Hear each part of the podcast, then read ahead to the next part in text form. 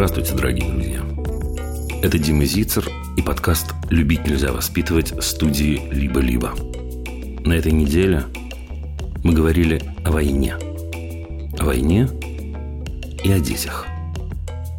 Мы говорили о том, как подростку справиться, по его словам, с этим ужасом.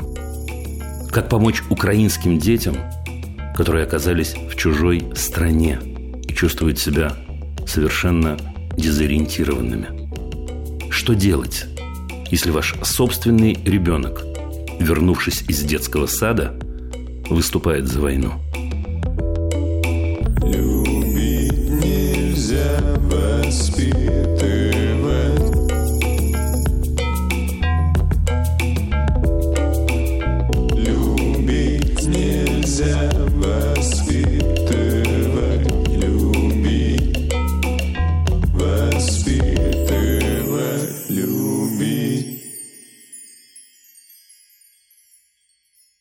Нас сегодня, как вы помните, специальный эфир о детях и о войне. 426 день войны, и мы говорим об этом, и этот выпуск мы посвящаем целиком разговорам и сообщениям, связанным с войной, с войной в Украине. По понятным причинам, я думаю, что вы эти причины хорошо понимаете, очень многие люди не готовы на эту тему говорить в эфире. То есть мы получили какое-то огромное количество сообщений на эту тему, получаем все время, но чаще всего, когда мы предлагаем этим людям поговорить, поделиться с другими, они отвечают «нет». Я на всякий случай скажу, что я про это думаю. Слушайте, это очень личная и очень интимная тема. И люди, которые на эту тему говорят, это чаще всего люди, которые очень сильно душевно обожжены. Я в первую очередь говорю об украинцах, конечно. Поэтому сегодня у нас будет чуть, чуть меньше, чем обычно, живых диалогов. Зато я сделаю все для того, чтобы успеть как можно больше сообщений, потому что мне представляется это очень-очень важным на эти сообщения отвечать. Итак, начали. Война. Это сообщение от девочки Тани, девочке 13 лет. Здравствуйте, Дима, и спасибо за все, что вы делаете. Зовут меня Таня. Я учусь в шестом классе, мне 13. В моей школе все шестые классы готовят исполнение песни о войне к 9 мая. Я не хочу ее петь из-за того, что сейчас происходит в мире, а именно из-за войны. Я уже договорилась с мамой, что я не пойду в школу в тот день, когда будут исполнять эту песню. Но в школе наш класс поет ее каждый день. Мой вопрос. Что мне делать, если я считаю невозможным петь эту песню, но мне надо ее петь? Еще раз спасибо за то, что вы делаете, Таня. Дорогая Таня, значит, во-первых, спасибо вам большущее за то, что вы такая, и за вашу позицию, и за то, что вы отказываетесь делать то, что вы считаете делать для себя невозможным. Это круто, и это очень здорово. Теперь, Таня, если вы позволите, я скажу два слова, ну вот всем слушателям. Ребят, ну представьте себе, что же они устроили-то. Да, когда 9 мая ассоциируется с насилием, с убийством, с войной, с нападением на других людей, с уничтожением чужой жизни.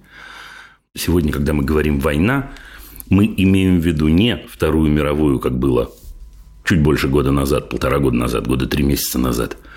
Мы имеем в виду совершенно другую, нынешнюю, убийственную, совершенно конкретную войну. Тань, теперь к вашему вопросу. Значит, смотрите, что я думаю. Я думаю, что у вас чудесные отношения с мамой, судя по всему. Надеюсь, вы сейчас киваете. Раз вы маме смогли э, озвучить свою позицию, и она согласилась с ней и согласилась, что вы не пойдете, значит, так сказать, на это торжественное исполнение этой песни, значит, на эту тему все нормально. Я скажу вам очень-очень осторожно то, что я думаю, я объясню, почему осторожно. Потому что в таких случаях э, э, принято осуждать людей, которые скажут то, что говорю я. Ну, осудят так осудят. Потому что я собираюсь, Таня, учить вас плохому, в кавычках. Бывают ситуации, в которых единственное, что нам остается, чтобы остаться честным человеком, это обмануть. Вот честно, бывают такие ситуации. Я приведу вам далекий пример, к счастью, далекий от того, что описываете вы. Но представьте себе, как к какому-то человеку образ... э, э, обращаются, ну, не знаю, нацисты, и говорят, скажи нам, где партизаны. Нужно сказать правду. Нет, правда, Таня, нас не удивит и, так сказать, наших потенциальных хулителей не удивит, что человек в этот момент, не всякий, кстати, человек, но человек, у которого хватит сил, человек достойный, найдет способ отвести удар от, так сказать, тех, кто может пострадать. Обмануть, в частности.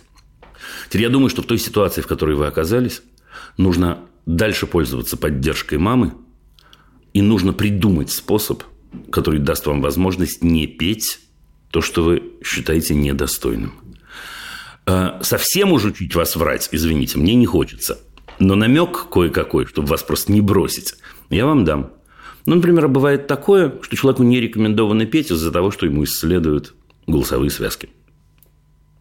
Бывает такое, что у человека именно э, э, в этот час, каждый раз, есть что-то, что не вызывает, э, так сказать, сопротивления и сомнений даже у учителей. Таня, дорогая, почему я не говорю вам, Тань, да просто скажи, я не буду это петь. Я думаю, что вы понимаете. Я говорю это, потому что вы окажетесь под ударом, потому что, к моему огромному сожалению, сейчас ситуация очень опасна и может оказаться еще опаснее. Поэтому мне кажется, надо садиться вместе с мамой и искать такой способ – вот говорю вам я, да, я Дима, педагог. Я вам говорю. Если мама услышит, то я и маме говорю. Это та ситуация, когда нужно сохранить человеческую душу и делать то, против чего вы восстаете с точки зрения совести, духовно, это эту душу калечить. Поэтому из двух зол мы выбираем самое-самое, даже не меньшее, а малюсенькое-прималюсенькое. Нужно найти способ это не делать. Я абсолютно в этом уверен.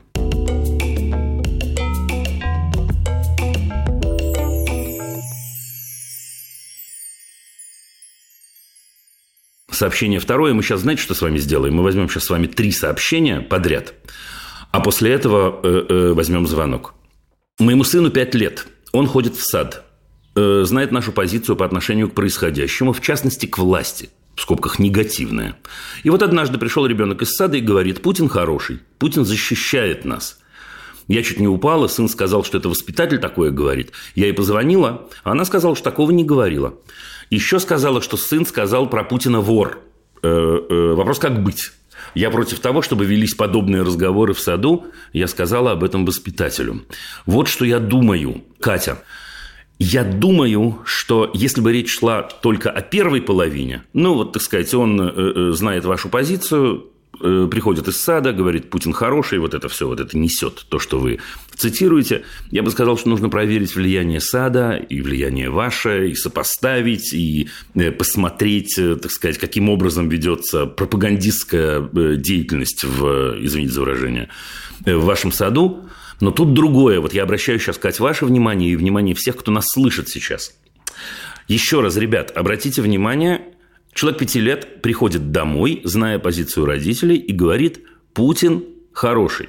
А потом он приходит в сад и, возможно, догадываясь интуитивно, что можно и чего не стоит сейчас говорить, он говорит, ну, так сказать, самое ипотирующее, что приходит ему в голову, Путин вор. Значит, если мы с вами подумаем, я думаю, что мы поймем, что это значит, что его болтает.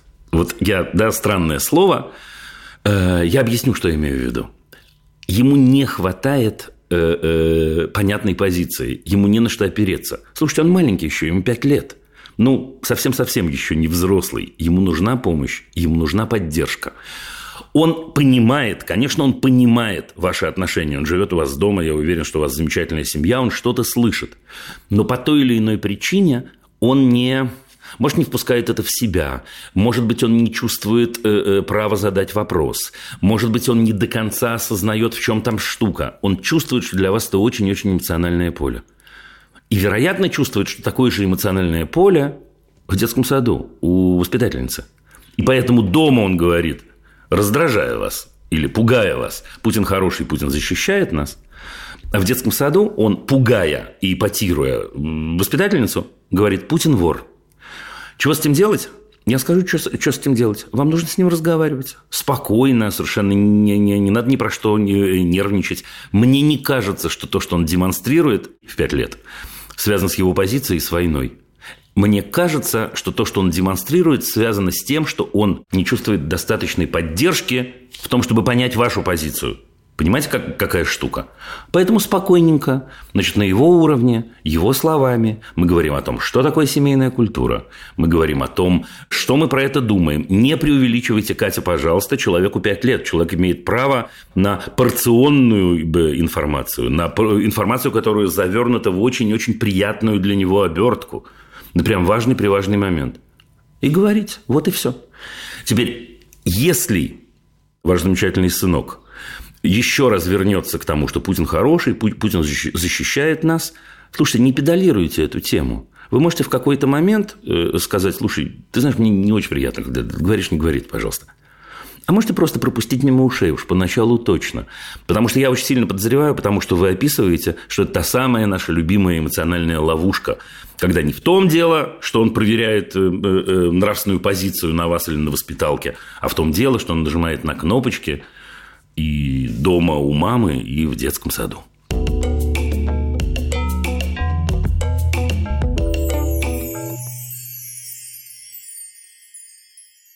Здравствуйте, Дима. Зовут меня Александр, моей дочери 5 лет. На днях возвращаемся из сада, и в машине дочь э, стала грустно с выражением петь песню про танк и войну.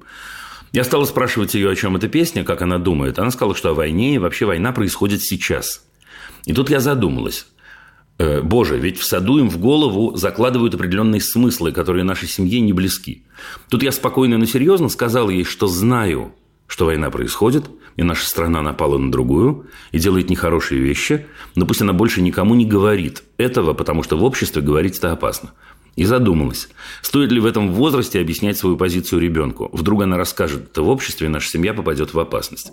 А если не объяснять, то и в голову вселят смыслы, которые идут в разрез с ценностями нашей семьи. ПС. Отношения очень близкие, доверительные. Спасибо за ответ. Ну, какие еще у вас отношения могут быть с дочерью э, пяти лет? Других отношений, в общем, и не бывает. Надо уж как-то очень постараться, чтобы отношения были не близкие и не доверительные.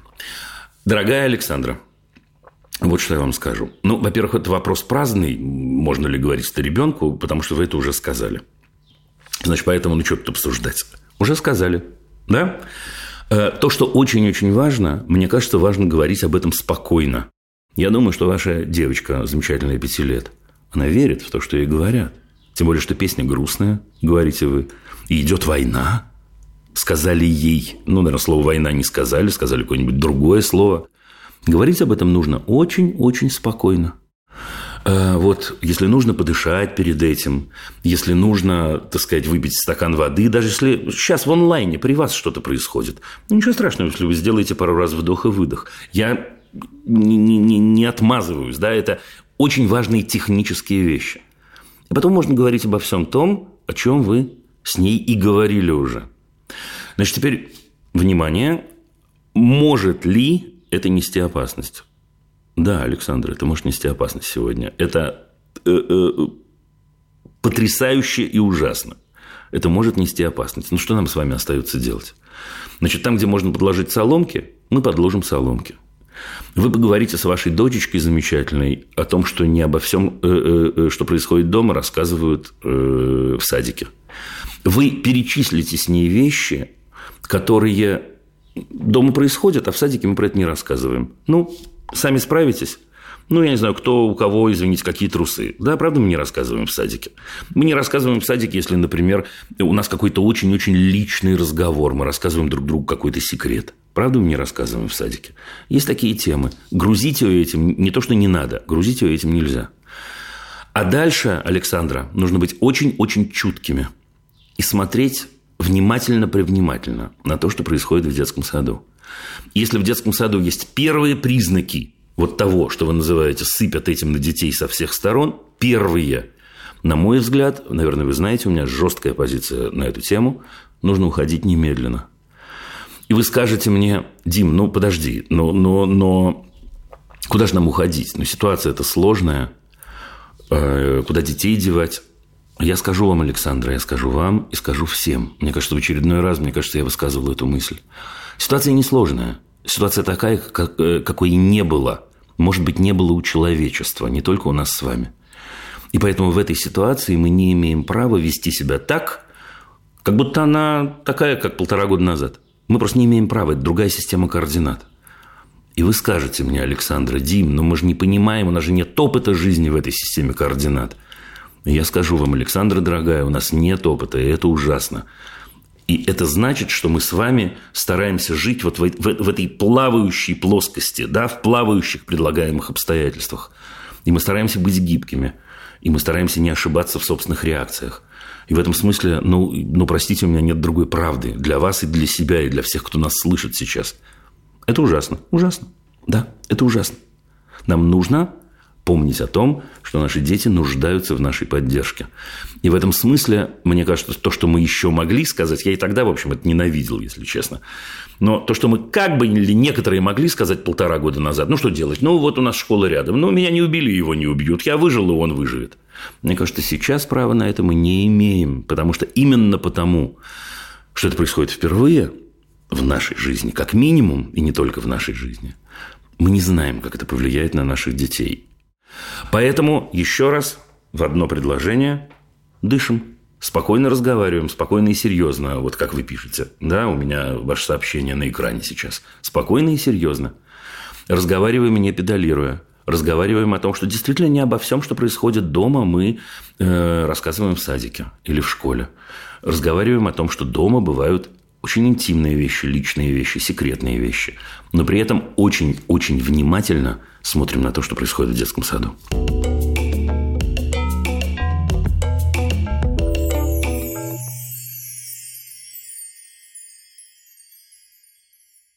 У нас Евгения из Москвы. Вот прямо сейчас мы ее можем услышать. Здравствуйте, Евгения. Здравствуйте. Я вас слушаю.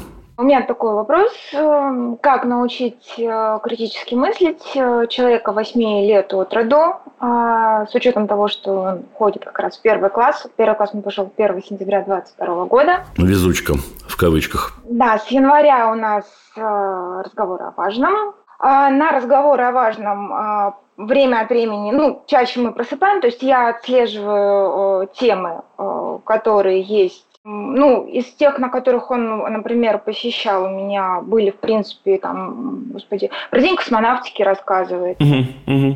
Ну, ненаказуемо. Вот, то есть, ну, например, он был, да, он был на теме про блокаду Ленинграда, и когда я его спросила, а, как бы, расскажи, пожалуйста, что вы там были, он рассказал, что, говорит, да, а, нам рассказывали как бы, о том, что вот были дети, дети не ели, но если у детей были животные, то они отдавали остатки своего хлеба животным. Угу. Ну, окей, неважно, да, не будем критиковать, но с другой стороны ничего. А что вы пропускаете тогда? Вот что за темы, которые вы говорите? Я отслеживаю и говорю, не ходи, детка. Ну, там, где слишком много а, прослеживается о том, что надо воспитывать э, любовь к отечеству. Ну, патриотизм так называемый, да? Я понял. Нет, именно любовь к Отечеству. Меня немножко напрягает, потому что как-то я согласна с, одном, с одним высказыванием, высказывание мое о том, что любить Родину, учить любить Родину, это все равно, что любить, учить любить маму. Вот, э, значит, вопрос еще в чем? Дело в том, что у нас с мужем разные позиции относительно э, внешнеполитической ситуации, скажем так.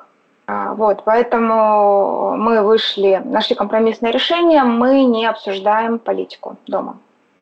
Вот. Э, дальше, это же правило у нас распространяется на моих родителей, которые живут поблизости. У них э, тоже отличные э, взгляды, да, то есть у нас четыре человека взрослых, у четырех взрослых людей разные взгляды на происходящее. В смысле, 3-1 или, или, или 4-4? Скажем так, два и вот, ну, человек есть, у которого все неоднозначно, есть человек, у которого э, все плохо, э, было там, и надо было прийти, и, э, то есть, который искренне верит, есть человек, который считает, что это надо было делать раньше, и вообще все в общем. 3-1. Понятно. Так. Ну, грубо говоря, да. Угу. Э, вот. Э, собственно, опять же, с чем а, связан вопрос, очень хочется все-таки научить ребенка развивать критическое мышление, потому что в целом, если бы не было а, извне информации, да, то есть там, там ну, собственно, почему я обратилась, то есть у меня было три звоночка от ребенка. Первый, это еще было лето 22 года, когда он мне сказал, мам, ты знаешь, какой флаг у фашистов? Я говорю, ну, какой? То синий-желтый. вот, то есть я вам показываю флаг нацистской Германии, потом следующий звоночек был, мы идем по улице, он видит э, номера с соответствующим флагом. Подождите, стоп, стоп, Евгения, а вы чего? Я показала флаг нацистской Германии, объяснила о том, кто, что было в 1941-1945 году. Нет, а про, а про, про, про, Про э, синий-желтый, э, про, что? си- да, про синий-желтый. Или желто-голубой. Потому что синий, э, синий-желтый флаг – это флаг Украины. А его прадедушка был украинцем. И, Собственно, он тоже частично Я понял. украинец. Я да, понял. То есть у нас еще проблема заключается в том, что, повторюсь, что у нас э, договоренность, что в семье мы это не обсуждаем, с мужем у нас договоренность, что мы не тянем на каждый на свою сторону. А, Я помню, у вас вы предлагали вариант о том, что когда идет разные позиции э, в данном случае, то обсуждайте, чтобы ребенок видел варианты ведения споров. Проблема в том, что Но Ну, это не тот муж- случай. Я понял уже, что у вас не тот случай. умеет вести споры. Он, для него спор не э, прийти к истине, но это, в принципе, любого касается, касается любого дела, а, а именно привести к победе, неважно Мгм. какими методами. И, в принципе, вот, к сожалению, после 22 года, а, скажем так, то, что я наблюдаю не только в своей семье, но и в целом, что меня настораживает, обесценивание гуманистических ценностей, скажем так. Вот, ну не, ну я знаю, я знаю же, что сегодня такая тема, и поэтому будет тяжело, и знал заранее, и вот оно тяжело. Слушайте, ну я буду искренне говорить с вами, да? А скажите мне, чем вы рискуете, если вы будете с ребенком э, разговаривать э, на темы, которые вы считаете важными? А, В конкретно данной ситуации я боюсь, что есть влияние а, других значимых для него взрослых. Мгм. И я не уверена, что я смогу а, перетянуть одеяло на себя. Я задал другой вопрос. Какой вопрос я задал? Тяжелый. Я задал вопрос намного более тяжелый. Я спросил, чем вы вы? рискуете? Вы, вы. Ничего вы опасаетесь, не каков сценарий, чем вы рискуете. Вот представьте себе, вы сказали, что у вас есть какой-то договор, что вы с ребенком не разговариваете, там что-то такое, да? Окей, и вы разговариваете, нарушая этот договор, да? Я ничего вам не советую, пока, во всяком случае, даю честное слово и ничего не имею в виду. Но я просто хочу аккуратненько проверить, чем вы рискуете. Вот если вы будете застигнуты врасплох в тот момент, когда вы, э, так сказать, положили флаг, флаг Украины и объясняете, на самом деле, что это свободное государство, да, что это государство, у которого полная самостоятельность, оно независимое, оно и так далее. Что произойдет? Ссора, Так. которой я вот э, психологически не готова. Не буду рулить вас психологически и не, не стану туда ходить абсолютно. То есть вы говорите так, у нас на, э, э, две чаши весов, на одной чаше весов некритическое мышление нашего мальчика, да, Э, значит, украинцы, не буду произносить это слово, не из моих уст, ну, значит, очень нехорошие люди, да, на другой чаше весов мир и покой в семье, да, или нет? Наверное, да. Так, какой вопрос вы задаете? Что мне важнее? Видимо, получается так. Мне нужно определить. Что, что вам важнее? Кто мне может только сказать, Жень? Только я. Только Женя. Только Мгм. Женя. Э, Смотрите, самое э, э, неправильное, гадкое и непрофессиональное, что я могу сделать, это сказать вам, Жень, поступай так-то. Ну, правда, и вы это понимаете. я уверен, я что вы это это понимаете. понимаю, да. а, Просто есть ли какой-то другой способ? Или это действительно только... Другой способ для чего? Для чего? Давайте еще Для раз. развития критического мышления. Можно ли каким-то образом помочь думать, Да. разбираться? Разные пози... Только разные позиции. Только разные позиции, только когда у человека есть возможность сопоставлять разные точки зрения. И самое главное, когда у человека есть право, вот эта базисная вещь, есть право на любую тему задать вопрос.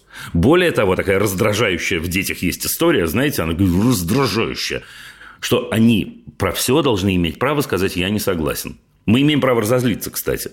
Но, знаете, так часто бывает с детьми, и взрослые злятся почти всегда. Да, и говорят ему что-то. Как ты можешь быть не согласен? Ты же про это ничего не знаешь, ты же ничего про это не учил. Спокойно. Это и есть зачатки того самого критического мышления. Теперь, Жень, в чем, в чем засада, говоря простым языком? Засада в том, что э, он оказался в ситуации, когда его больше всего интересует это. Всех больше всего интересует это сейчас. И поэтому в очень сложной ситуации оказываетесь вы. И поэтому вы почти... Слушайте, а я рискну, знаете что? Я вот прокрутил в голове. Да, это совсем как-то в безнравственности я вас потяну семейную. Ну, может, и потяну. Ладно, неважно. Слушайте, ну, мне кажется, есть еще один путь. Но, в принципе, теоретически, можно создать отдельную жизнь с вашим сыночком восьмилетним. Когда то, что происходит с мамой, мне очень и очень дорого, когда это не похоже ни на что другое, ни на кого, ни на какие отношения не похожи. Когда это вообще совершенно отдельный сказочный мир. Да? Но вот мы же с вами правда понимаем, что бывает такое, что отношения с каким-то человеком мы начинаем очень-очень беречь, причем беречь это всех. Да, не в смысле, я не имею в виду тайных сейчас, я не знаю, любовников и любовниц, я вообще не о том. Просто у тебя есть близкий друг, в отношения с которым ты не хочешь никого пускать. Вот так они сложились, эти отношения. Мне кажется, что если есть какой-то шанс, то это где-то в этом направлении. Когда с мамой у меня очень особые отношения, может, мама тогда и не лупит впрямую, не нарушает этот договор, в кавычках никакого договора. Тут нет, на мой взгляд, но это другая тема. Э, ну, не нарушает какое-то, не знаю, гласное, негласное, манипулятивное соглашение, да? Но наши отношения настолько близки, что я маме могу задать любой вопрос. Да, любой, на любую тему. И мама может со мной поделиться, но это почти по-дружески. Я не фанат формулы родители должны быть друзьями своим детям, да? Но это, ну, это почти по-дружески.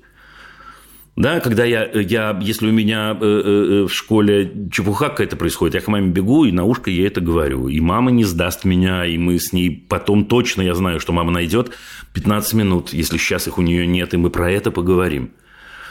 И тогда можно попробовать рыть. Но гарантии никакой не будет. Гарантии от чего не будет, понимаете?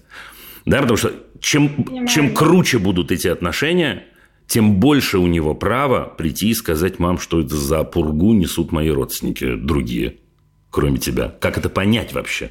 Как это с ними могло произойти? Как это может быть такое, мама, что у нас с тобой критическое мышление, а у них какой-то другой тип мышления. Но с другой стороны, мне кажется, что, мне кажется, что этим путем можно попробовать идти. Да. Ну, теперь давайте ваши комментарии, любые. У нас, в принципе, сейчас достаточно близкие отношения, но единственный, опять же, нюанс, э, он не готов рассказывать мне о своих друзьях. То есть, опять же, 8 лет. Почему? Как-то так получилось. Ну, во-первых, в 22 году я выпала из...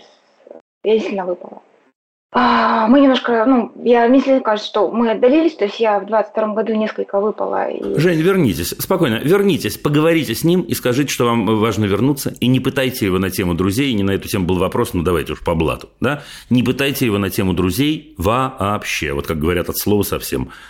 Да? Я просто вот в том-то дело, что я боюсь другого, я боюсь, что ни от моих э, родителей, ни от мужа, то есть это не исходит это приносится извне, это приносится из друзей. То есть о родителях, ну, а бабушке, Ответ да. может Ответ да. Вы не бойтесь. К моему огромному сожалению, бояться поздно. Это правда. Это правда. Наши дети на сегодняшний день в большинстве ситуаций, не во всех. Да, я знаю исключения, их немало. Но в большинстве ситуаций они выходят в поле инфекции и возвращаются инфицированными, так или иначе. Это вопрос в прививках, это вопрос в возможности пройти эту болезнь каким-то образом. Это вопрос в том, что рядом может оказаться тот самый значимый взрослый, который тебя поддержит и даст тебе возможность переплыть через вот это море говна, скажу то, что думаю, извините меня, пожалуйста. Да? Так что в этом смысле я не могу вас успокоить. Но с другой стороны, Евгения, бояться, просто сидеть и бояться на эту тему, а что бояться-то? Ну что бояться, надо действовать. И действовать, мне кажется, еще раз, я понимаю, я, ну насколько я могу понять. Я понимаю, в какой э, тяжелейшей ситуации оказались лично вы. Я говорю лично о вас сейчас, я не говорю о семье. Лично вы. Но с другой стороны, ведь и для вас это может быть вот та самая соломинка, за которую можно ухватиться. Когда есть человек в семье, с которым вы можете строить совершенно другой тип отношений. И не торопиться говорить ему, я понимаю, что, наверное, тоже, надеюсь, что понимаю, что с вами происходит. Тем не менее, не торопиться припечатывать его ни с одной позиции. Да, дать ему возможность вернуться к этому, дать ему возможность поверить в то, что маме можно рассказать о друзьях, дать ему возможность поверить, что маме можно рассказать о сомнениях. Э, один вопрос еще я вам задам. Если вы сейчас скажете, что и этого нет, я просто, просто совсем, наверное, поеду к вам вас как-то спасать. Да? Нет, шучу, не волнуйтесь. Слушайте, а муж вам помогает? А, да. по мере возможности. По мере возможности. Тогда э, э, выстроите это так, чтобы у вас хотя бы два раза в неделю было время лично ваше на общение с вашим сыном. И смотрите, Евгения, это не работа. Да, это терапия отчасти, наверное, но это не работа. Вы научитесь получать от этого удовольствие, потому что, если я верно угадываю, и у меня прям холодный пот, но если я верно угадываю, вы, вы оказались супер одинокой внезапно. Ну, такая это возможность вдруг перестать быть одинокой с очень близким человеком. Есть подруги, друзья, которые как бы единомышленники. Вот, но в семье, да. Я про семью. Я про семью, единомышленники, единомышленницы, все прекрасно. Я про семью. Да, и может казаться, что этот мальчик, которого как бы ну, надо бы воспитывать, и что-то мы теряем и так далее, может быть, отодвинуть это и начать строить совсем другой тип, вот совсем человеческих отношений, может, это и, может, это и будет хорошим началом. Спасибо. Да, есть? Да, я думаю, да. Это думаю. Жень, не добивайте себя, нет смысла. Не добивайте себя, нет смысла. Нет смысла. Нет смысла, фигурально выражаясь, конечно, я имею в виду, нет смысла, нет смысла, от этого никому не будет хорошо. Вот честное слово, никому не будет хорошо. А так будет хорошо вот этому мальчику, вашему сыну, и вам, вероятно, опосредованно. А дальше бог знает, что будет. Мы, да, мы очередной раз мы живем под собой, чуя страны. Знаете, вот я с вами, давайте я с вами пооткровенничаю. Я всю жизнь, будучи филологом, э, э, по первому образованию, я считал, э, что это одно из самых неудачных стихотворений Мандельштама. Вы знаете? Ну что, это когда банальщина какая-то. Мы живем под собой ничего страны. И вдруг я понял после, после 24 э, э, февраля 22 года, что это значит. И насколько это точно. И насколько не найти другую формулировку. Мы живем под собой ничего страны. Я даже не знаю, как лучше можно сказать. Так вот, в этой ситуации, окей, я, да, и мои самые близкие, я могу держаться за себя и за людей, которые мне важны. Больше ничего. Сил вам и удачи. Спасибо. Пишите. Пока.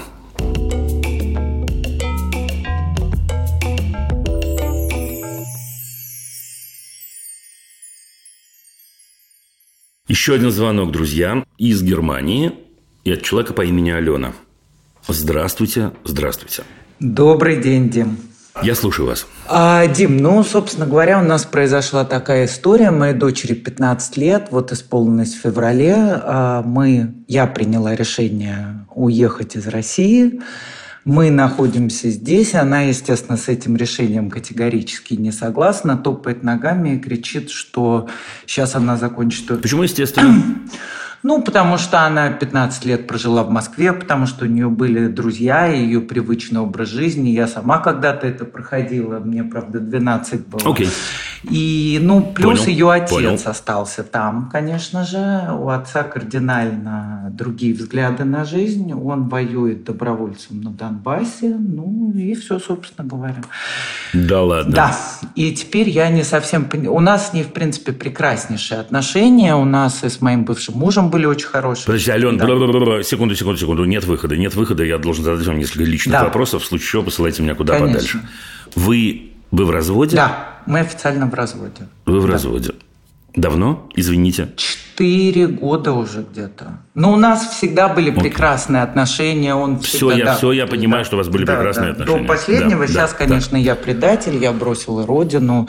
Но нужно как Вы бы еще понимать, что я Понятно. родилась на Украине, и мои родители жили там, и моя мама две недели провела под бомбежкой. И сейчас как бы ситуация такая, я как бы не хочу, я учиться не буду, мне это не интересно, я все равно в следующем году вернусь Девочка в Москву. наша говорит. Да, на что я ей говорю, ну смотри, Мгм, давай искать как бы компромиссы, давай мы хотя бы будем исходить из того, что пока идет война, мы вернуться не можем. Когда она закончится, мы как бы пока не знаем, и ничего нет более постоянного, чем временное, и может быть мы попытаемся как бы организовать себе свою жизнь здесь и получить какое-то удовольствие. Нет, я не хочу, все они идиоты, все 80 миллионов людей, проживающих в этой стране, они идиоты. С ними общаться я не буду. И, собственно говоря, она, да, она ходит в школу, но она приходит из школы, она ложится спать, поднять ее из кровати как бы невозможно, ну и все, что этому сопутствует. Она на связи с друзьями из Москвы. Я сказала, пожалуйста, пусть приезжают в гости, мы можем где-то встретиться. А все друзья остались в Москве или кто-то уехал? Много очень кто уехал, и еще много кто мечтает уехать, просто нет такой возможности, скажем так. Но она на связи с теми друзьями, которые остались только умышленно, или она на связи, так сказать, Она на связи с разными, но последнее мы договорились, она как бы девушка характерная, мы договорились до того, что да, я вот такая вот сволочь, я готова отказаться от своих родителей и, в принципе, жить даже в детдоме, но в Москве. И я как бы просто боюсь, что когда закончится этот учебный год, начнется какая-нибудь буря, с которой, если честно, я не совсем уже понимаю, как справляться. Ален, а сформулируйте-ка вопрос, извините. Вопрос, э, сформулировать вопрос. Наверное, мой вопрос таков, как бы мне все-таки попытаться ее убедить, что, может быть, нужно сделать над собой какие-то усилия и попробовать жить другой жизнью. Могу жестко. Да, А почему она не может в Москву-то уехать? я вам объясню почему. Потому что ее отец э, спит и видит, когда она вернется, для того, чтобы закрыть ей выезд. Ну, Ну, окей, да. я понял. Она вернется в Москву, э, будет счастлива, ей закроют выезд.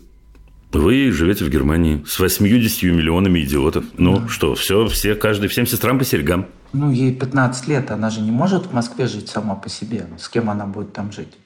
Ну, доброволец вернется. Нет, он не вернется. Не вернется доброволец. В смысле, Нет, он не вернется. Ну, он не вернется. Он как бы верит в то, что он должен спасать родину. Э, хорошо, в детдом пойдет. Подождите, в детдом пойдет. Давайте, давайте пройдем сначала жестким путем, а Да, потом зато любой да. путь покажется нам очень Да. мягким. В, де- в детдом пойдет. Что такого? Ну, как что такого? Где? Ну, Вот так. Давайте, давайте, давайте, давайте. Ну-ка, отбивайтесь.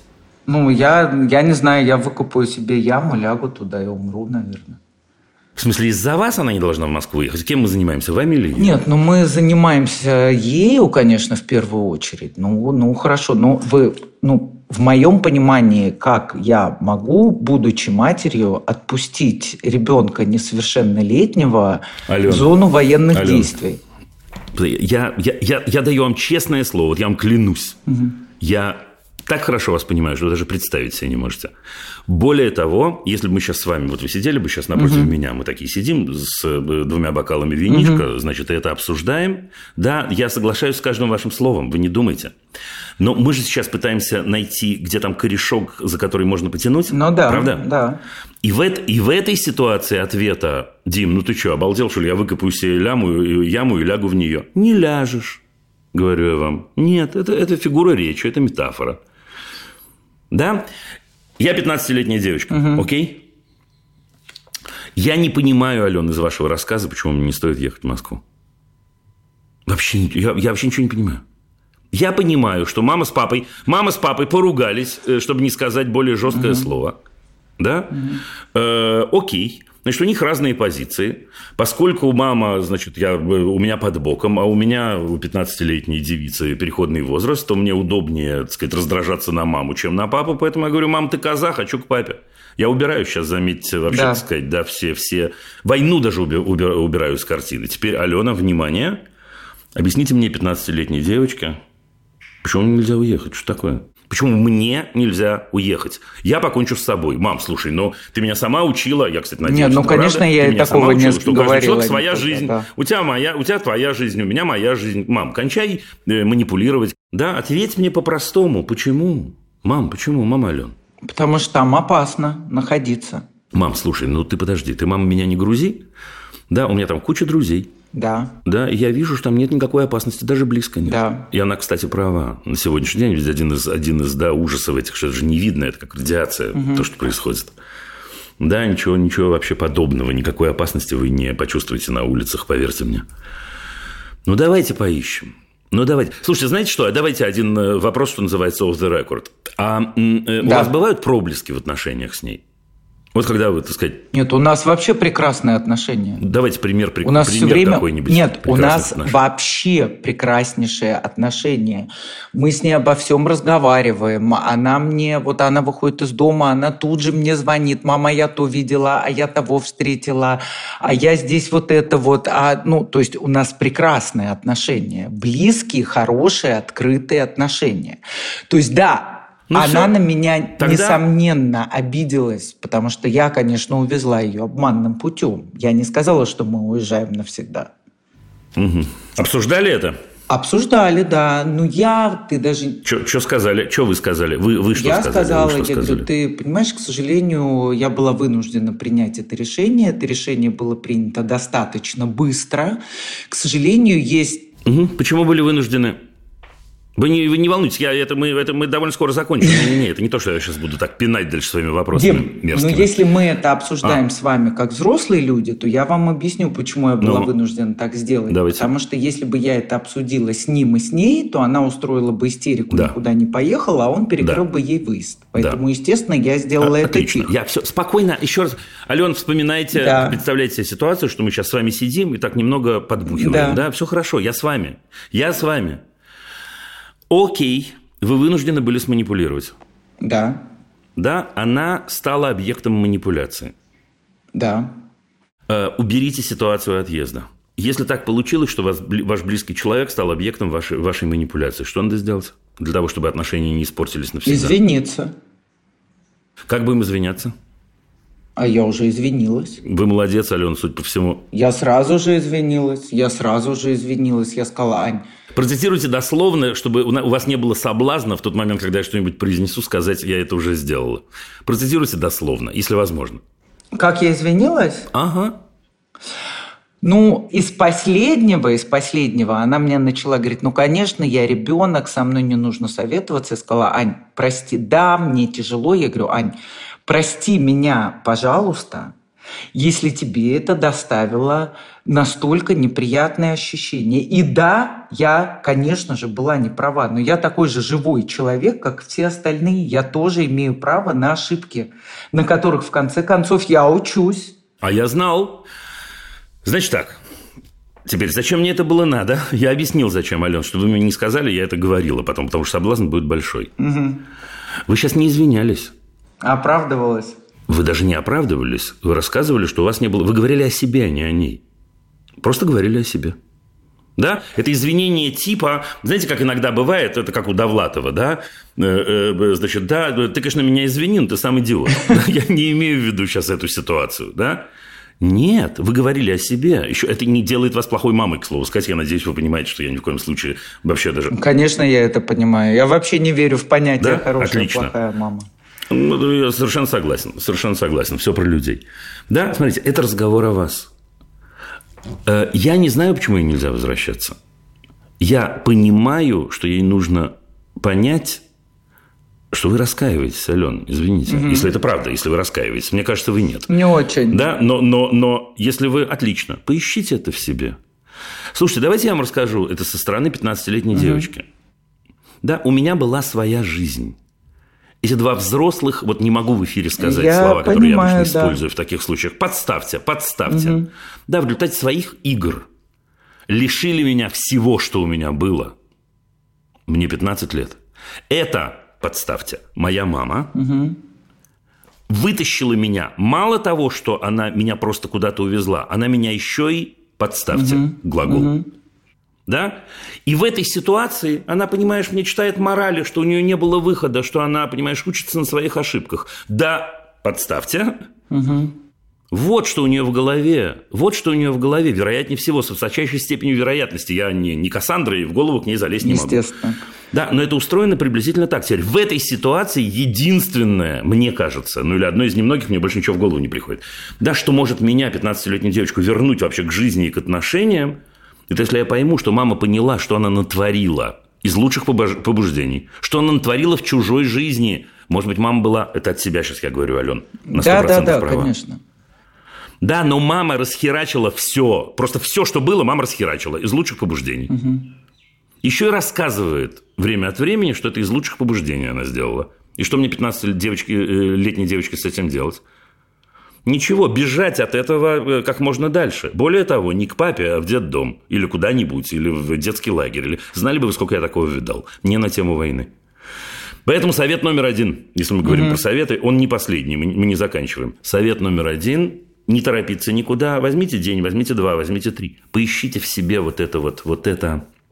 Слушайте, это раскаяние, у меня нет другого слова, блин, ну, да? Есть от чего раскаиваться. Вы были правы, Ален. Вы были правы, если мы еще раз мы, мы сидим вдвоем, обсуждаем понятно. ситуацию, так сказать, да, сухо. Вы были правы э, и, в отношении к войне, и к тому, что ее надо, надо оттуда вывозить, чтобы она не была инфицирована. Я все понимаю. Но наша задача заглянуть, э, э, взглянуть на эту ситуацию изнутри, изнутри девочки вашей. И получается полная жесть. Полная, полная, как ни крути.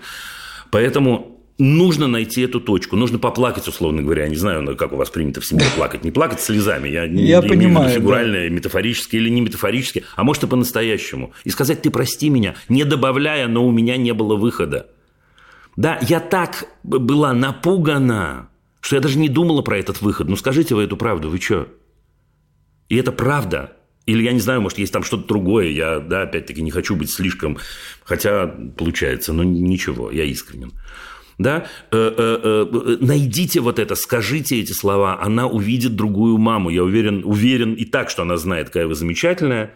Да, но вы же, вы правда вы понимаете, что, что вы в стрессе, и мы все Конечно, в стрессе, и вообще, конечно. чтобы не сказать в депрессии. Отлично, мы все в депрессии. Значит, в этой ситуации нам всем очень трудно собой рулить. Всем, всем, всем. Я э, э, с ужасом думаю на самом деле о том, что происходит в Украине и с украинцами. Да, если мы в таком состоянии, это невозможно сравнивать. Это невозможно. Понимаете? Понимаю. Она должна это увидеть, ваша деточка. Она должна это увидеть. Она должна увидеть, что мама говорит, слушай, я в измененном состоянии была, и, возможно, сейчас. Да, ты меня, котик, прости. Ты, мы придумаем, мы придумаем. Я, может быть, не готова сейчас. Мы придумаем. Я понимаю, что ты должна заботиться о своем счастье, детка моя, как каждый человек. Это история номер один. История номер два. Последняя. Сейчас будет последний раз не очень приятно, но, но последняя, обещаю. Обещаю.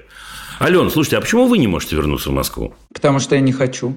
Нет, не пойдет. 15-летней девочке мама, пусть не говорит, но хотя бы намекает, я не возвращаюсь, потому что я не хочу. 15-летняя девочка развожу руками и говорю, да пошла ты куда подальше. Господи, разберись, разберись. Разберись со своими страхами, разберись со своими «я не хочу», хотелками, не хотелками.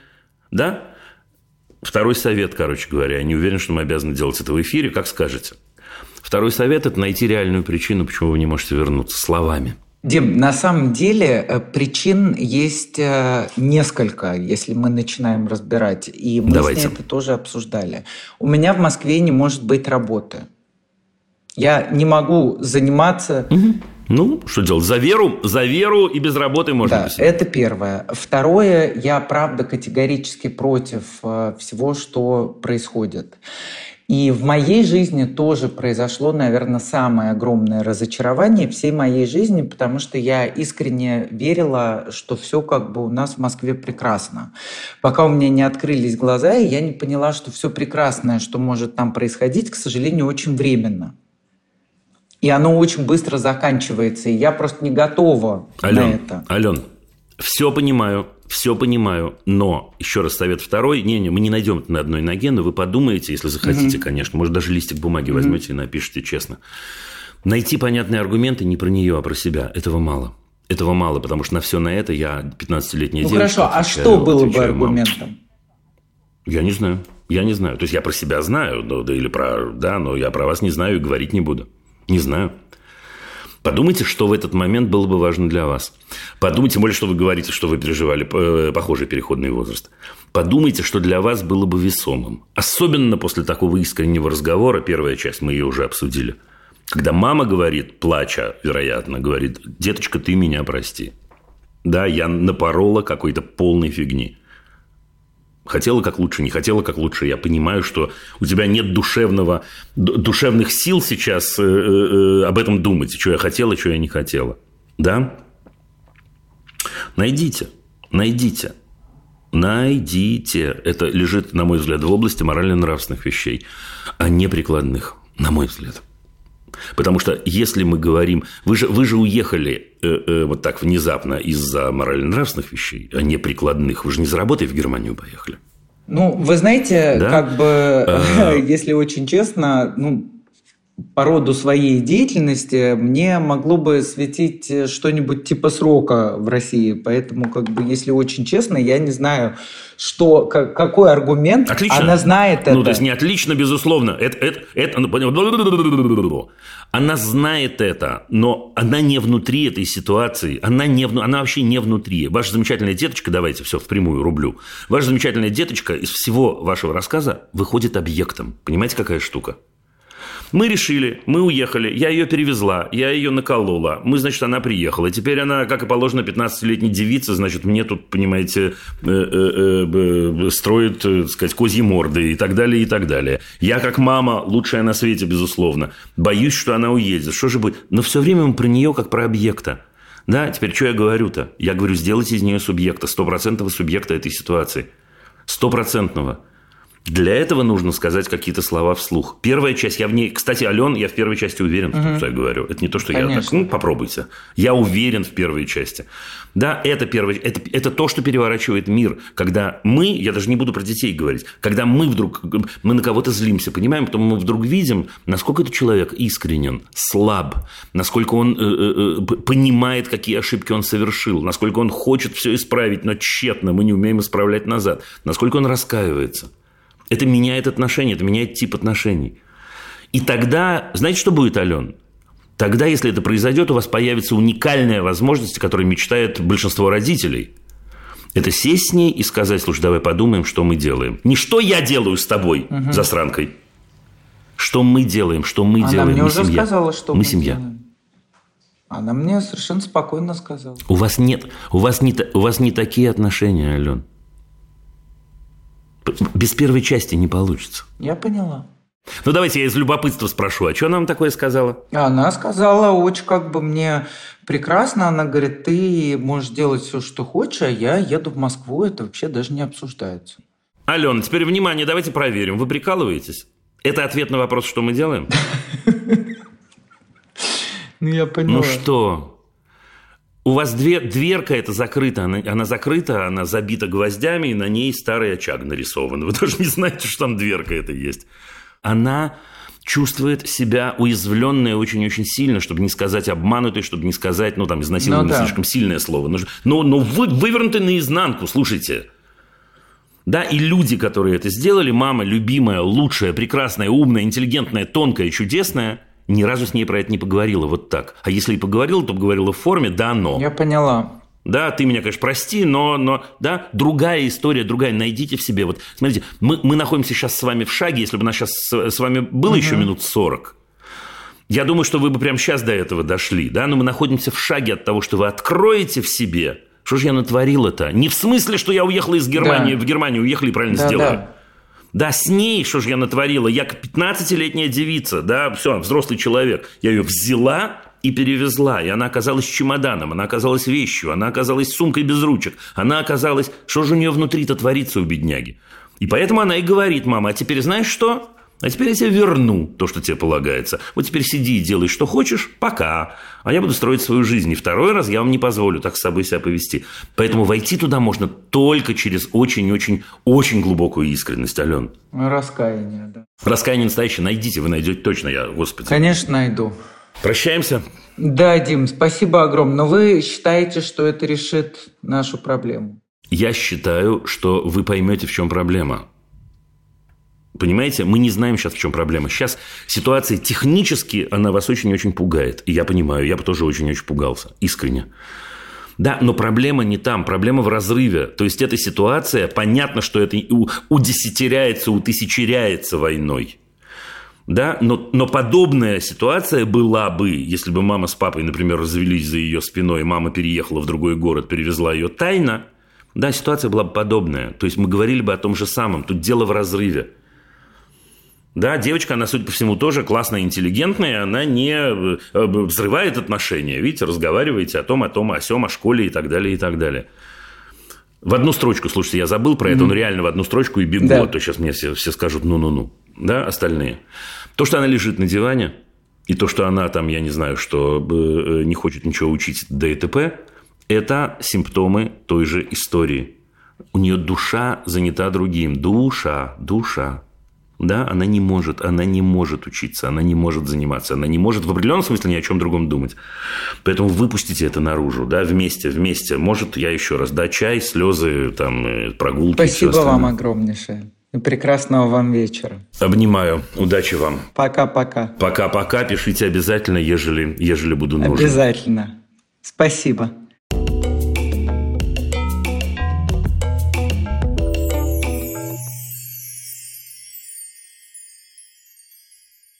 Пошли дальше, ребята, давайте сообщение возьмем. Сейчас. И возьмем мы сообщение вот такое. Сыну 10 лет, всегда был любознательным ребенком, в Украине занимался разными видами спорта. Ходил на другие занятия. В школе примерно со второго класса стало учиться неинтересно. За год мы сменили три страны, и в двух из них он ходил в школу. Вначале был в восторге, сравнивал с украинской школой, не в пользу украинской. Но пару месяцев спустя снова та же ситуация. Не хочет, неинтересно. В Канаде система образования отличается радикально, да.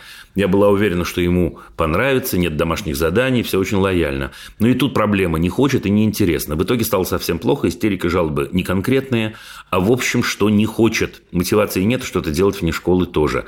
Не хочет даже выходить на улицу. Часто после школы приходит домой, поиграет на приставке, идет в комнату, просто лежит одетый под одеялом. Жесть, кстати. Час-два. В лучшем случае пойдет на тренировку. Опять же, вначале бежал, аж подпрыгивал, а сейчас идет, потому что надо. Спрашиваю, чем помочь?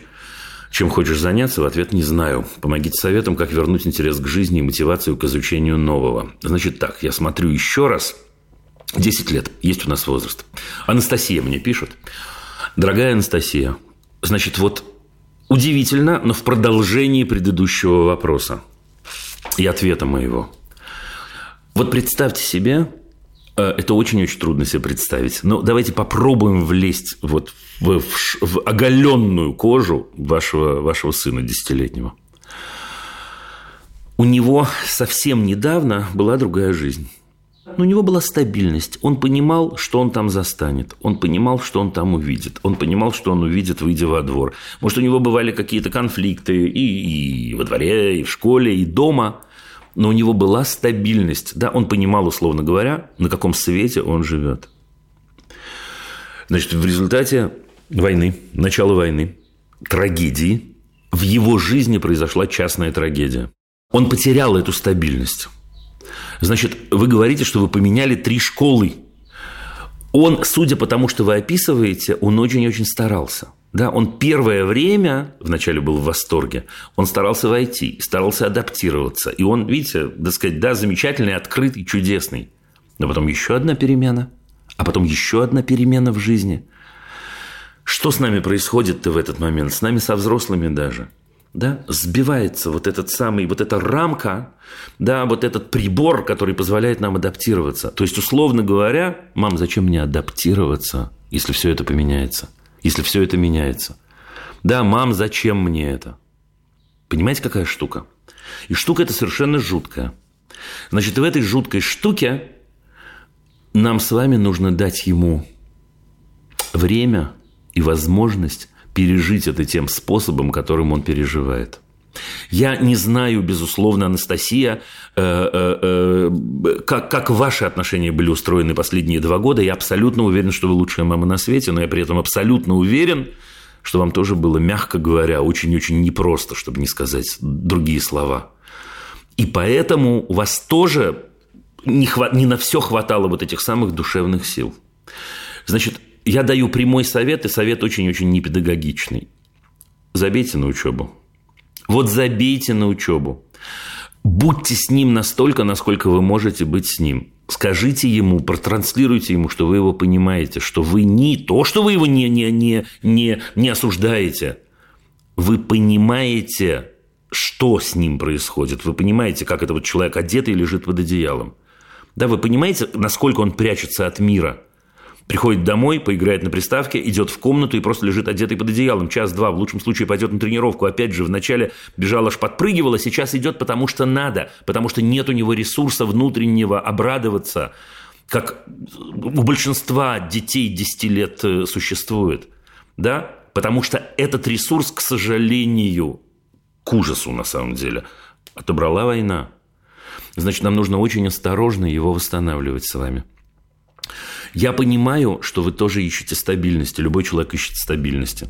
Но я про это уже сказал сегодня. Это стабильность другого типа. Это стабильность в постоянном изменении. Я, к сожалению, вам не передать, сколько бы я отдал за то, чтобы дать вам конкретный прикладной совет.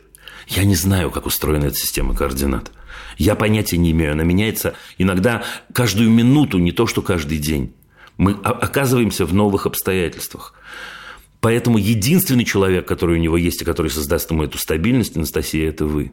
Это вы, которая примет его и скажет ему, Да, котик дорогой, у тебя есть все время в мире, все в мире, время на земле для того, чтобы адаптироваться. Теперь ему еще 10 лет. Это тот случай, когда я могу сказать всего 10 лет.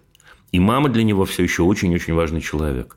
Если мама в какой-то момент скажет, котик, слушай, пойдем, пойдем дойдем с тобой до, до дальнего магазинчика. Слушай, ты знаешь, я, я, тебя прошу, мне прям приятно это будет. Мне важно, чтобы ты со мной пошел. Ты мне важен, мне тебя не хватает, у меня не хватает на тебя времени, у меня не хватает. Да, пожалуйста, пойдем, давай я. Да. А дальше с десятилетним мальчиком вы понимаете, как из-под одеяла вытащить, типа щекотать, типа хихикать и так далее. И пойти. И если его рутина будет заключаться в том, что он будет ходить с вами в магазин э, каждый день просто так, за каким-то мороженым конкретным, поверьте мне, это офигенная рутина. Если рутина будет заключаться в том, что он где-то э, после какого-то урока э, сбежал домой, и маме про это рассказала, мама потом с этим разбирается, это тоже рутина. Вы правы, его надо вытащить. Вот вы говорите, как вернуть интерес к жизни. Но интерес к жизни не в тренировках и не в уроках математики. Бывает и в этом. Это в, в простых вещах. Это может быть в э, пении птички или котенки, или мороженом, или просто у мамы на груди поплакать. Понимаете, какая штука? И это прямо, ну вот прям важно, приважно, приважно.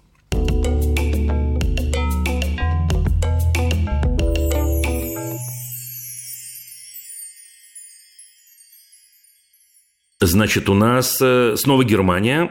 Екатерина. Здравствуйте, Екатерина. Здравствуйте, Дима. Слушаю вас. А, Я мама двоих детей 10 и 7 лет, но сегодня речь пойдет не о моих детях. Я работаю волонтером, помогаю украинским беженцам в Германии. У меня нет педагогического образования, а, и я очень часто хожу в школу на родительские собрания, помогаю учителям с переводом для русскоязычных родителей. Ситуация такова, что дети в больш- большей своей массе не хотят здесь учиться в Германии, чувствуют себя как в подвешенном таком состоянии.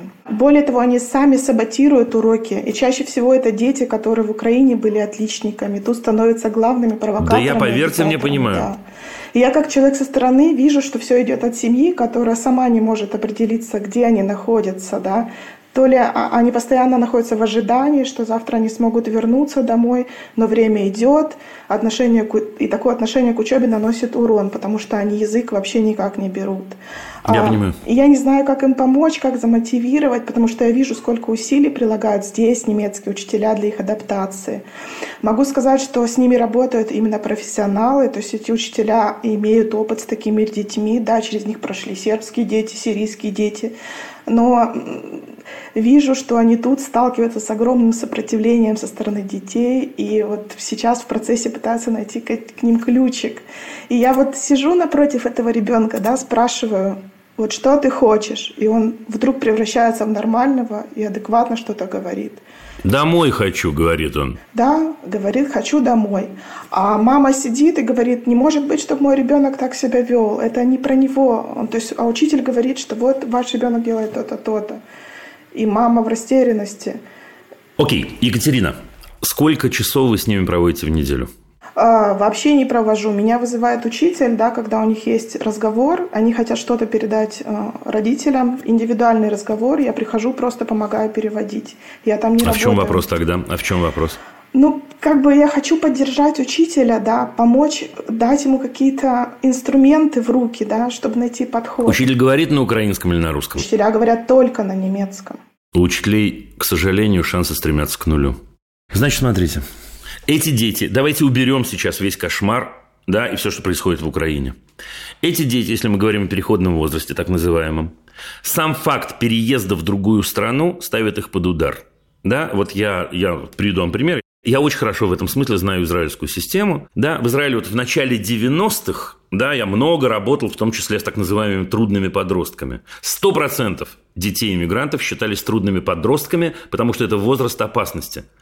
Да, потому что если в этом возрасте, вот она перекличка для тех, кто слушает это сначала, да, разговора, диалога с Аленой, в этом возрасте сам факт того, что я полностью меняю систему координат, полностью меняю культуру, уже ставит меня в ситуацию сложнейшую с точки зрения адаптации и всего остального. Да? Значит, если мы к этому добавляем войну, даже сказать не могу добавляем, да, это умножается на миллион да, не на два, не на три, на миллион. Они обнаженные дети с, с содранной кожей, понимаете? Теперь, что в этой ситуации надо делать? Вот если прям, ну вот если по науке, извините. Нужно с этими детьми создавать сообщество. Сообщество.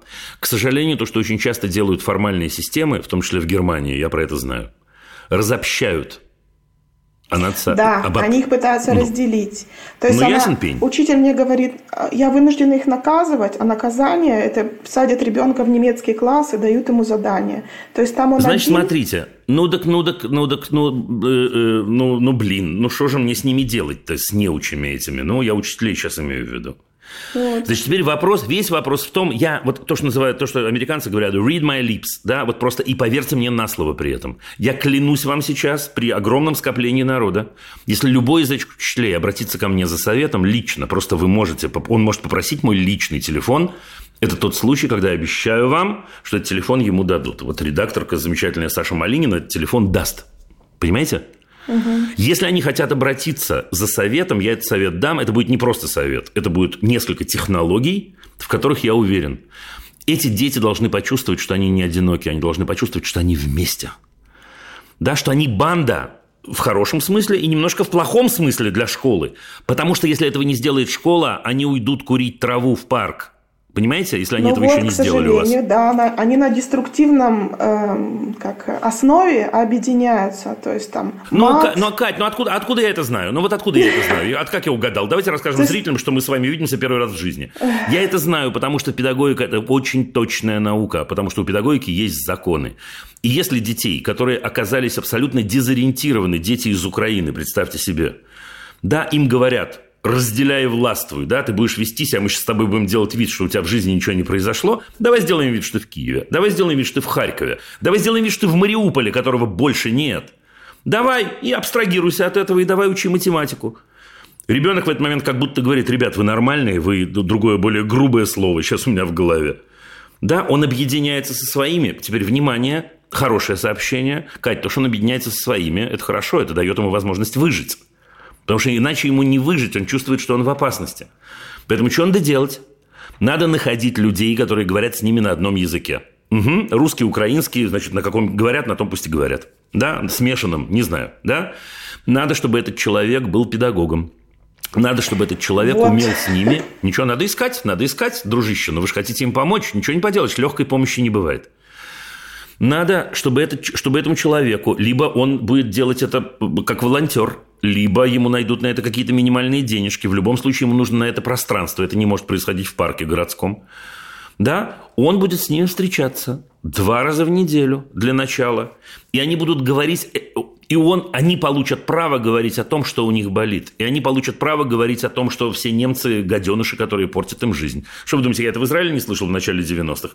Да, один мальчик, я помню, мальчик замечательный, но в тот момент, когда вот я его разговорил, один в один такая же ситуация. Первая фраза искренняя, которую он сказал – все израильтяне – крысы. Такую фразу прям человек сказал. У меня волосы тогда еще были, поверьте мне, дыбом на голове встали. Да, ненависти, которую я там прочел. А почему ненависть? Потому что он переносит ненависть, неприятие того, что с ним сделали, не спрося его, на страну, в которой он оказался. И это очень трудно разделить. И для этого нужен очень э, классный, взрослый, значимый, сильный педагог, который поможет ему из этого вырулить. Так что в двух словах вот так. Теперь еще раз ловите меня на слове. Я обещаю торжественно, что я отвечу на вопрос, лично отвечу по телефону, по WhatsApp, как угодно, человеку, который придет и спросит конкретно, что мне с ними делать, если у меня есть, не знаю, два часа в неделю. Училкам помогать не будем в этой ситуации, училки сами разберутся. У них Хорошо. зарплата. Помогать будем детям, насколько это возможно. Да, но я понимаю еще... Спасибо вам, кстати, большущее за это желание. Да, я понимаю, что тут, ну, что делать? Ну, вот видите, у вас, да, вас при- при- приглашают как, как переводчика. Ну, ну, может, с кем-то вы как-нибудь разговоритесь, и одному конкретному ребеночку вы сделаете чуть полегче. Но попробуйте найти, попробуйте найти системное решение, если, если вы- для, вы, вы не Ну, безразличны к этой теме. В том-то и дело, начинаешь с ними лично разговаривать, вот этот тет. Ребенок открывается, он как будто вдруг понимает, что вот комната, вот стены, вот человек. И он Да, ну, Катя, дорогая, вы же не можете, вы же не можете, вы же не можете э, дать такую помощь всем детям, понимаете, какая штука. А системное решение не просто возможно, оно существует, оно даже не очень сложное. Поэтому вот Окей. прощаюсь.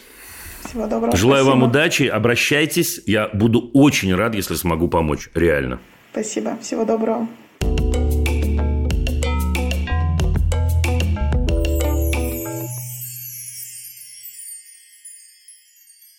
Еще один звонок, ребята. Звонок из Финляндии, и это Ната.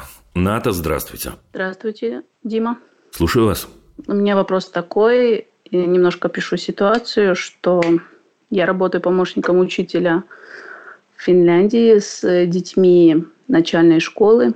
И эти дети, некоторые из них, кто вот пережили больш... такие серьезные ситуации в Украине, связанные с войной, со взрывами, со смертью, с переездом, они сейчас проявляют очень много агрессии. И как я, как помощник учителя, могу помочь этим деткам, когда они находятся ну, в школе вместе со мной. Это все-таки полдня, эм, они находятся где-то часов с 9 до 2-3. Чем я им могу помочь и как? А скажите мне, Ната, пожалуйста, сколько их? 14 детей. 14 человек. Значит, и возраст, еще раз, началка, это значит 8, 9, 10? 7. 7, 8 и 9. Окей. И приведите мне, если можно, один типичный пример агрессивного поведения. Типичный только, не, не, не точечный, а типичный. Вот многие из них поступают так-то. Да? Ну, вот. Эм, Очень многие обзывают друг друга, не уважают. эм, Вот чем сильнее оскорбить, э, тем лучше, тем я номер один. Значит, ответ готов. И это тоже вот, видите, как привязываются сообщения. Э, Не слышали предыдущий разговор мой? Нет, не слышала. Предыдущий разговор был от вашей коллеги из Германии. Ну, не стопроцентной коллеги, которая помогает э, учителям в переводе э, э, материала для украинских детей. Но проблема похожая, несмотря на то, что там дети в переходном возрасте. Проблема похожая, да, отрицание такое и так далее. А, Я точно знаю, что в этой ситуации делать. В этой ситуации вам нужно создавать с ними группу, и в этой группе очень аккуратно, очень бережно, шаг за шагом помогать им открыться. Я скажу вам очень странную и непопулярную вещь. А, Их позиция, безусловно, усилена войной. Но не война научила их обзываться. Понимаете? Ну, то есть, да, да, то есть, что они выдернуты из обычной среды нормальной, Нет. в которой... Нет, нет. Что А и в что этой вы- обычной нормальной среде они обзывались. Что и в этой обычной нормальной среде они обзывались. Это не популярная позиция, но профессиональная позиция. Понимаете?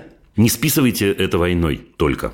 Потому что мне кажется, что это ошибка. Я ну, много лет назад была, была учителем и ну, видела это изнутри, как дети ведут себя, да, что они обзываются. Но, э, например, маты и такие серьезные маты, они не присущи детям такого возраста.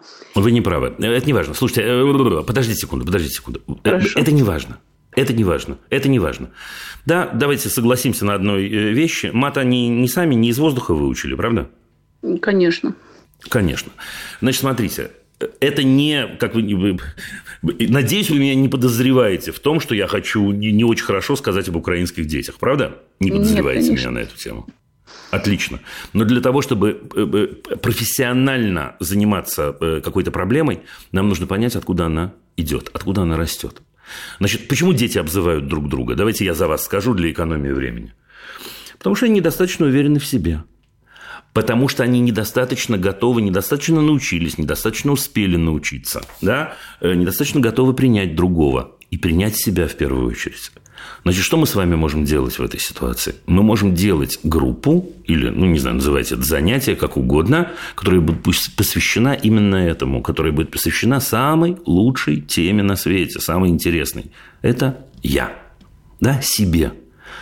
Я не буду сейчас, естественно, для того, чтобы не утомлять э, э, зрителей и слушателей, рассказывать вам конкретные технологии, могу рассказать, где их взять, да?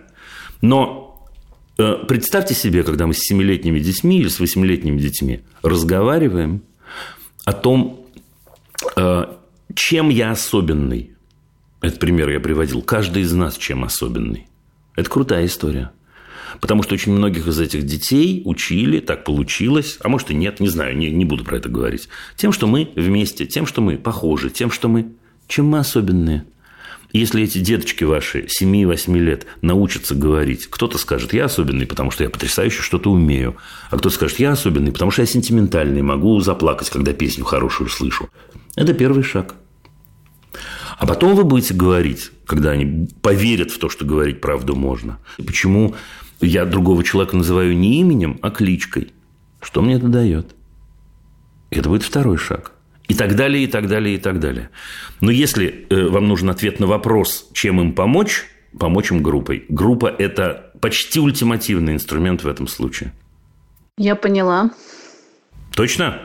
Да. Ура! Напоследок советую вам книгу «Современное педагогическое искусство. Азбука НО», где, в общем, это все написано, и вы много чего там найдете, включая конкретные, конкретные технологии даже. Хорошо, спасибо большое. Прощаемся. Да. Спасибо вам большое, большое за то, что вы делаете такое дело. Спасибо. До свидания.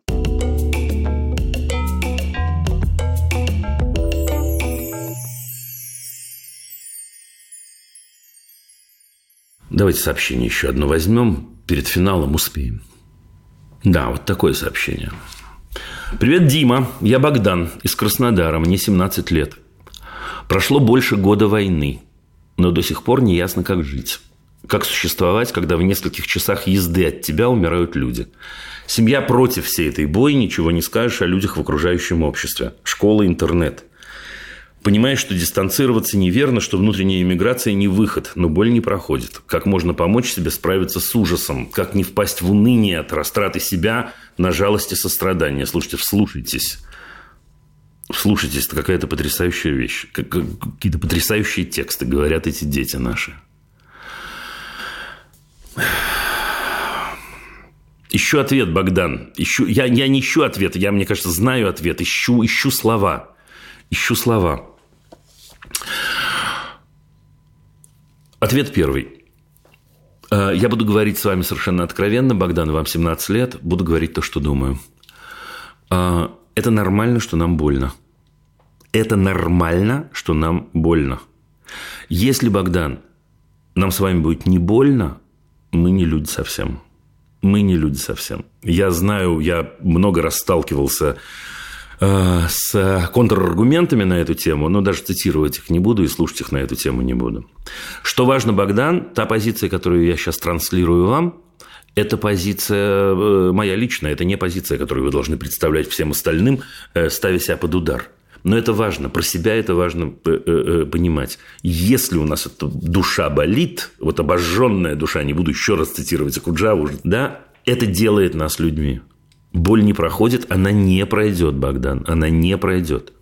Теперь есть одно очень важное «но». Как можно помочь себе справиться с ужасом, как не впасть в уныние от растраты себя на жалость и сострадание.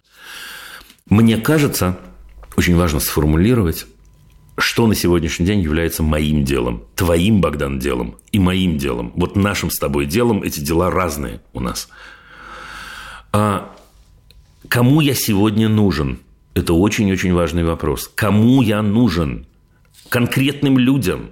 Что я могу сделать для этих конкретных людей? Не абстрактно, Богдан, нет, не абстрактно. Потому что это приводит нас очень часто к бездействию. Знаете, есть такие люди, вы наверняка с ними сталкивались, которые говорят в этой ситуации, я очень сочувствую, ну как я могу помочь? Окей, это бездушие, бездействие и манипуляция такая душевно-духовно-интеллектуальная. Конкретно. Рядом с вами могут быть люди, которым нужна ваша конкретная помощь. Есть люди, которым, возможно, вы можете дать совет. Есть люди, я не буду, не буду, не буду,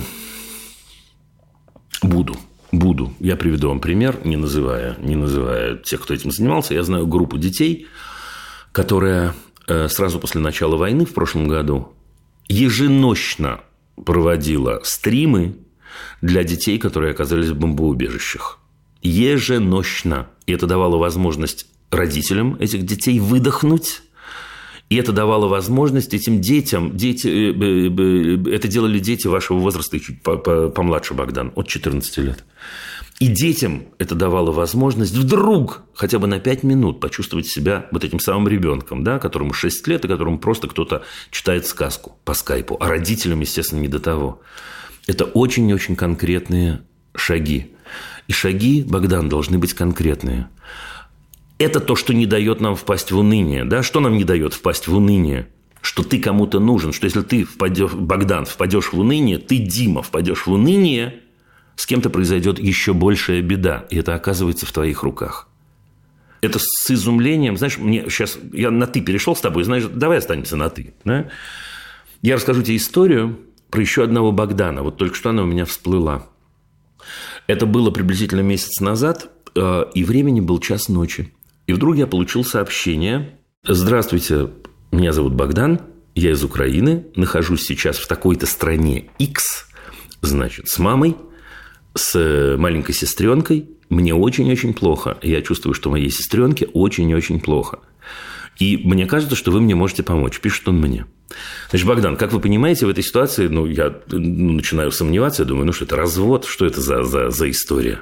Но задаю какой-то вопрос, чувствую, нет, это правда. И пишу ему, ну, позвоните. И мне звонит ваш тезка и ваш ровесник. Я клянусь вам, я даю вам честное слово, я рассказываю вам правду.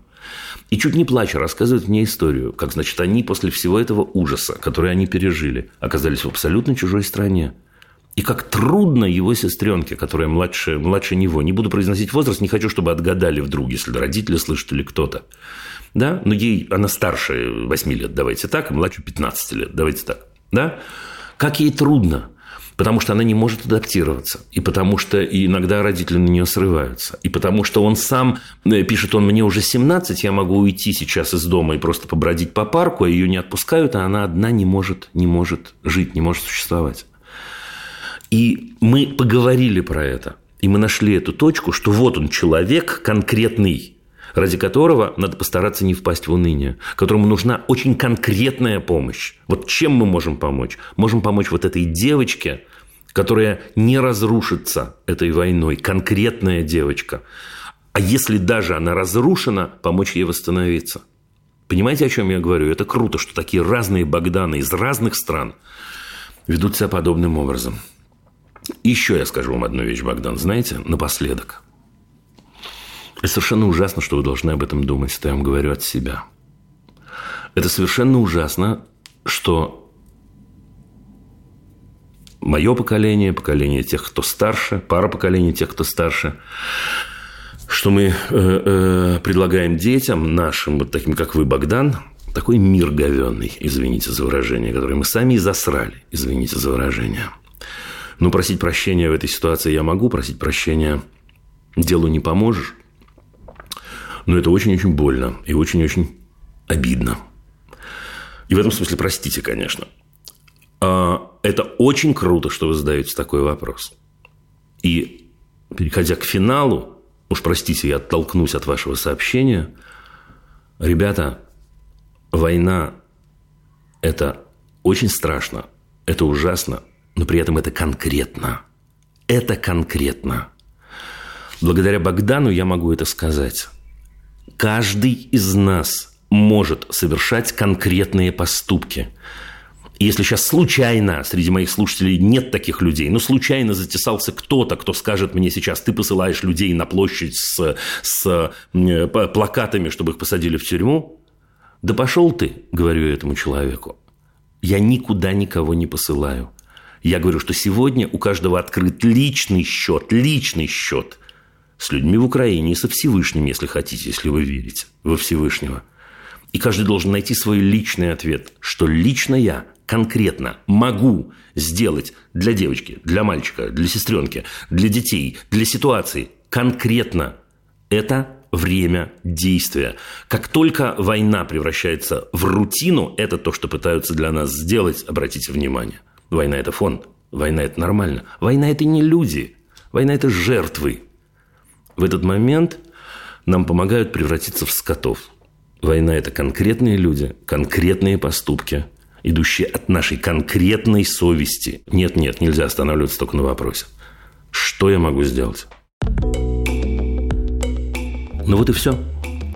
Вопросы можно присылать через Google форму в описании выпуска – это был подкаст «Любить нельзя воспитывать». Над выпуском работали редакторки Настя Якубовская и Саша Малинина, продюсеры Рита Берденникова и Паша Боровков, звукорежиссер Паша Цуриков, композитор Дима Мидборн.